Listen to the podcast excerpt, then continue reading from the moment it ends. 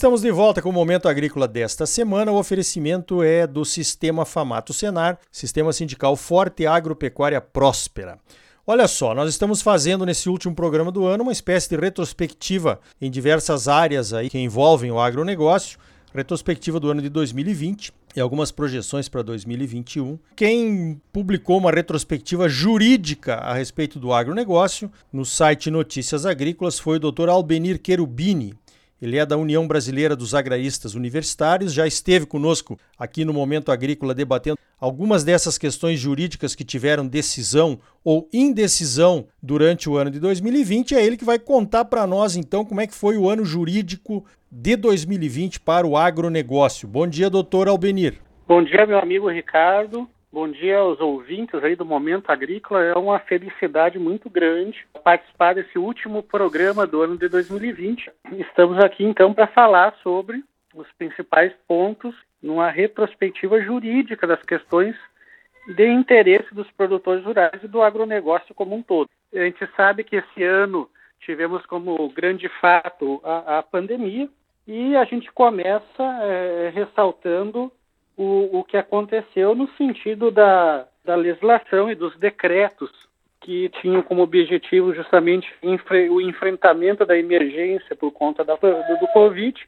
E aí surgiu algo muito importante no ano de 2020, que foi a atividade agrária considerada uma atividade essencial. Até a gente vai recordar que a gente falou durante o ano que o agro não parou e, de fato, foi o agro que salvou o ano salvou a economia brasileira, garantiu a alimentação não só dos brasileiros, mas também de vários países mundo afora. E felizmente nós não tivemos problemas de abastecimento alimentar. Nesse sentido, temos que agradecer muito os produtores rurais.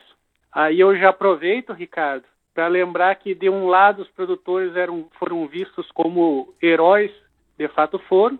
Por outro lado, a gente teve uma série de decisões desastradas de governadores, de prefeitos com relação ao fechamento das atividades eh, comerciais e com o fechamento teve uma perda de arrecadação, o que despertou de outro lado e trouxe para a mira do fisco os produtores rurais. Então, uh, esses foram fatos marcantes que trouxeram consequências que nem a gente uh, vai listar aqui, a gente teve como fatos marcantes do ano a questão da avaliação do VTN, da, do valor da terra nua do, dos imóveis pelos municípios para fins do, do, de cobrança do ITR. Outro que foi inclusive objeto de uma fala nossa aqui da Operação Declara Grãos, da Receita Federal, que autuou mais de 12 mil produtores do Rio Grande do Sul, onde o foco era o combate à sonegação e verificação, principalmente daqueles dados fornecidos de receitas oriundas da atividade agrária, onde a gente teve a problemática, a problemática dos arrendamentos e das parcerias rurais, tendência que, que essas operações eh, passem a ocorrer nos demais estados da federação. Outros eh, julgados muito importantes a gente teve pelo Supremo Tribunal Federal eh, em matéria de tributação do agro, julgamento do tema que tratou da incidência do ITBI, que é o Imposto de Transmissão de Bens Imóveis, referente ao capital eh, societário de empresas formadas para a administração de bens, a exemplo das holdings. Então, criou-se toda uma preocupação também para a questão das holdings rurais.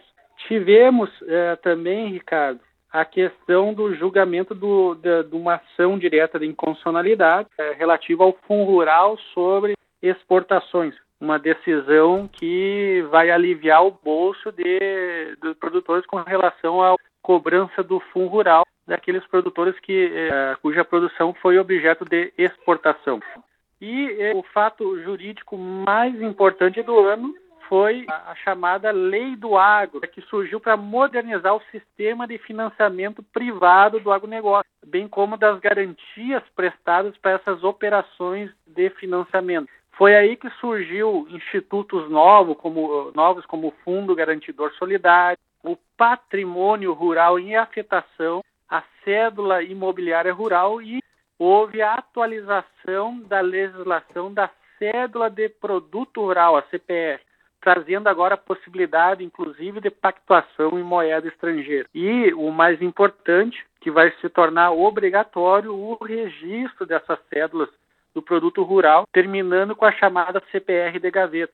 Então, essas seriam na parte do sistema privado, que teve de mais relevante, já com o Sistema Nacional de Crédito Rural, que é a, aquele dinheiro que tem intermediação bancária ou de instituições bancárias, a gente teve resoluções do Bacen que trataram do, da, das questões do crédito rural pagamento e renegociações de dívidas agrícolas, regulamentações em razão da pandemia do Covid, bem como de estiagem, aí da questão da estiagem, muito importante para produtores do sul do país que tiveram perdas gigantescas da sua produção em razão da estiagem que assolou principalmente o Rio Grande do Sul, oeste de Santa Catarina, oeste do Paraná. Outro fator muito polêmico, Ricardo, foi a questão da recuperação judicial do produtor rural pessoa física, onde a gente teve eh, julgamentos das turmas do, do Superior Tribunal de Justiça, o STJ, onde firmaram a possibilidade do, do cômputo do prazo de dois anos, permitiram, então, a RJ do produtor rural pessoa física dentro do cômputo desse prazo. E agora, no finalzinho do ano, foi sancionada a Lei 14.112 de 2020, que atualizou a lei uh, de falências e trouxe, então, nova previsão, justamente trazendo uh, dados uh, referentes ao procedimento a ser exigido do produtor rural, pessoa física, que queira ingressar com, com pedido de recuperação judicial. Antes não havia regulamentação, agora existe e é bom que, que seja conhecido para os produtores rurais. Por fim, Ricardo, outras questões é, relevantes. Tivemos, na data de ontem, a publicação de um decreto para regularização fundiária de imóveis em áreas pertencentes à União e ao INCA, então botando ordem na casa. E aqui também é, chama a atenção dos produtores rurais para o decreto número 10.000 586, publicado agora em 18 de dezembro, é que trata do Sistema Nacional de Sementes e Mudas, bem como do Registro Nacional de Sementes e Mudas e o Registro Nacional de Cultivares. Trouxe novidades aí bem importantes. É, então, Ricardo, é, além disso, a gente também teve um julgamento que tratou da empenhorabilidade das pequenas propriedades rurais, fins de garantia, em linhas gerais, esses foram os principais julgados, legislação prevista do ano. Agora nós temos também situações bem importantes para o ano de 2000, eh, 2021. Muito bem, professor Albenir, uma análise perfeita aí do que aconteceu em termos judiciais, né, ou jurídicos com o, o agronegócio em 2020. Agora eu queria que você falasse aí para os nossos ouvintes o que é que temos que ficar de olho em 2021 que, que tem que ficar de olho, doutor Albenir, hein? É, bom, Ricardo, de muito relevante, ficou pendente ainda a questão do, do plano Collor, da, das diferenças do, do plano Collor, é, que foi daqueles pagamentos havidos lá no ano de 1990 do crédito rural. Teve um recurso do, do Banco do Brasil, dirigido por STF, e, e com a ordem de suspensão para esperar esse julgamento final do STF. Esse julgamento ele vai dizer como teve uma interrupção da prescrição por ações civis públicas, então ele vai dizer se essas ações civis públicas valem via reflexa também para a questão do plano Collor ou se prescreveu aquele direito. Então, um julgamento muito importante. Temos outro de, de, de, fundamental relevância que ficou pendente, que é a da ação direta da inconstitucionalidade, que vai se rediscutir o passivo do Fundo Rural. Então, isso aí eu acho que é um assunto de grande, grande interesse dos produtores rurais. Por fim, eu gostaria de destacar dois projetos de lei que têm a tendência de serem votados ou debatidos agora, já no início de 2021. Um deles, sem muita polêmica, é o, é o que cria o Fundo de Investimento do Setor Agropecuário, o FIAGO, que ele foi aprovado na Câmara dos Deputados e vai agora para apreciação no processo legislativo pelo Senado Federal. Ele é um, um projeto de lei que vai disciplinar e, e de grande importância para o sistema de financiamento privado do agronegócio, baseado nos fundos de investimentos do setor imobiliário. Então, um projeto de lei bem, bem interessante aí.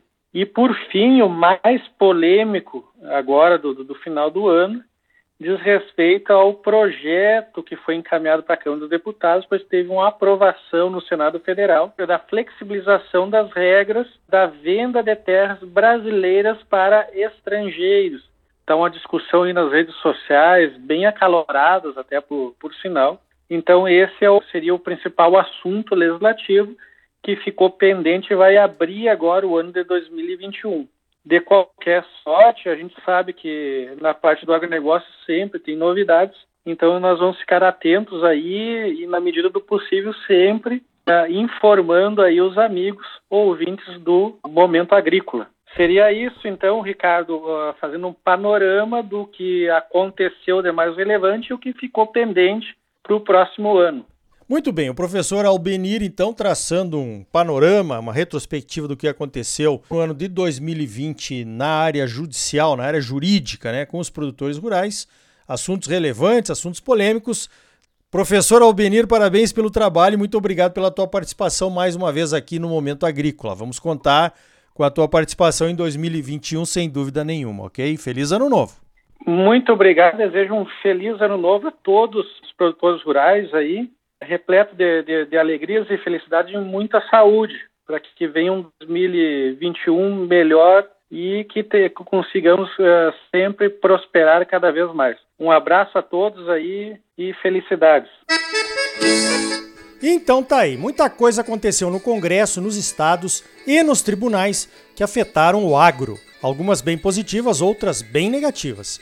Certamente devemos ficar de olho em 2021 para que as decisões fundamentais para o fortalecimento do agro sejam aprovadas e implementadas. Afinal, terminamos o ano com muitas surpresas negativas, aquelas do apagar das luzes. Enquanto estávamos abrindo os presentes de Natal ou na ceia do Réveillon, os governantes metiam a mão no nosso bolso, como sempre, né? O estado de São Paulo aumentou o ICMS de produtos agrícolas e isso vai encarecer o custo de produção de todas as culturas pelo Brasil afora. Mato Grosso anunciou o reajuste da UPF, a unidade padrão fiscal, que foi para R$ 181,98. Com esse reajuste da UPF, o valor da soma de todos os FETABs cobrados na produção de soja passa de R$ 1,945 milésimos de centavos para R$ 2,30, um aumento de 35 centavos por saco, ou 18,7%, de acordo com os cálculos do consultor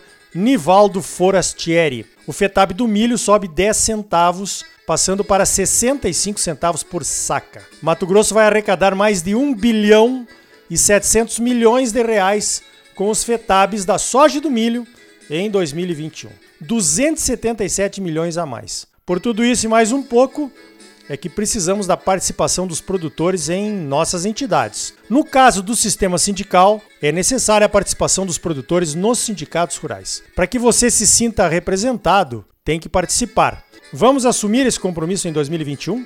Representatividade é participação, a sua participação. Pense nisso e venha participar e fortalecer o sistema sindical de Mato Grosso. Você sempre muito bem informado, ligado aqui no Momento Agrícola. Sistema sindical forte e agropecuária próspera. Sistema Famato Senar, trabalhando para aprimorar conhecimentos, melhorar vidas e garantir uma produção agropecuária mais sustentável e lucrativa para os produtores associados. E um Brasil melhor para todos nós. Por hoje, vamos ficando por aqui. Então, até a semana que vem com mais um Momento Agrícola Mato Grosso para você. Um feliz ano novo para você e para toda a sua família.